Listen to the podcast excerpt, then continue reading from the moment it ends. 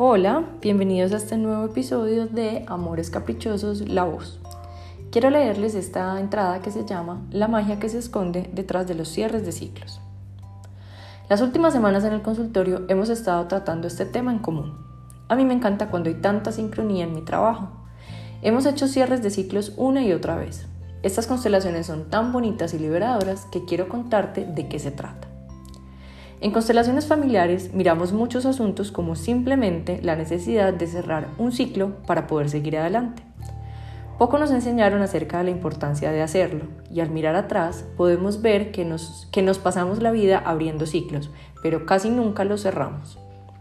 Un ciclo puede ser muchas cosas, una relación de pareja que termina, un estado de vida que cambia, dejar la soltería porque te casas, pasar de ser una mujer que vivía siendo solo ella a nunca más serlo porque ahora eres madre, salir del lugar seguro y confiable que puede representar el colegio para pasar a la jungla social que es la universidad, dejar de vivir en tu ciudad natal para vivir en otro lugar de vida, en otro lugar del mundo y así muchos otros más.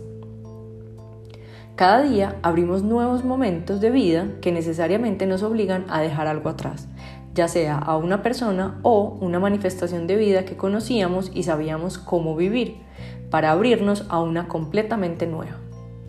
Sin darnos cuenta, como hemos dejado abiertos tantos ciclos atrás, arrastramos las, las, emociones viejas asociadas a estas situaciones y las arrastramos a estos nuevos estados.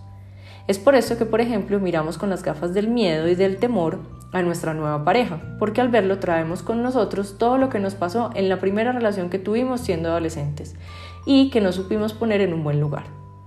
De repente la vida se vuelve muy pesada y no sabemos cuál dieta debemos hacer.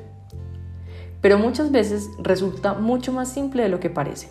Se trata de cerrar, cerrar, cerrar, soltar, dejar atrás y poner en un buen lugar lo pasado. Poner en un buen lugar significa reconocer lo que sucedió para abrir un espacio en el corazón y en el recuerdo y dejarlo allí.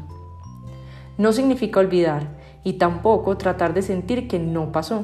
No significa quitarle importancia ni menospreciar lo que sentimos. Se trata de ponerlo en un lugar y en un momento y en un espacio que no es aquí y no es ahora. Y para hacerlo tenemos un ritual muy hermoso que quiero compartirte hoy. Paso número uno, mirar. Mirar significa darte cuenta de manera muy descriptiva el evento o situación que quieres dejar ir. ¿Qué pasó? ¿Cómo te sentiste? ¿Cuáles fueron las circunstancias? ¿Qué significó para ti? ¿Cómo te afectó? Paso número 2. Reconocer y honrar. Se trata de darte cuenta para qué te sirvió tanto el evento como esa etapa que estás cerrando. ¿Qué regalos te dio? ¿Para qué te fue útil? ¿Con qué te puedes quedar que es valioso para ti? Esto te abre la posibilidad de honrar la experiencia que te hizo ser lo que hoy eres. La honra es tener la certeza en tu corazón de que esto fue tan importante para ti que hoy necesitas ponerlo en su lugar. Se hace con los ojos cerrados, con amor, sin mucho más, solo sintiéndolo y renunciando al deseo de cambiarlo. Paso número 3. Agradecer. Agradecer por lo que fue y por lo que hoy dejas atrás te abre ese espacio que sientes ocupado y pesado. Reconocer y darte cuenta de que dejarlo ir también es un regalo y que muchas cosas buenas resultaron de ese evento que pudo o no ser doloroso. Resulta muy liberador. ¿Qué oportunidades te da? ¿Qué opciones tienes ahora que antes no tenías? ¿Qué eres que no eras y te gusta? Se trata de encontrar todo lo que puede generarte agradecimiento en esta situación, pero muy especialmente sin culpas. Y paso número 4. Soltar, dejar ir. Llega un momento en el que sabes, en el que tienes la certeza de que estás lista para despedirte.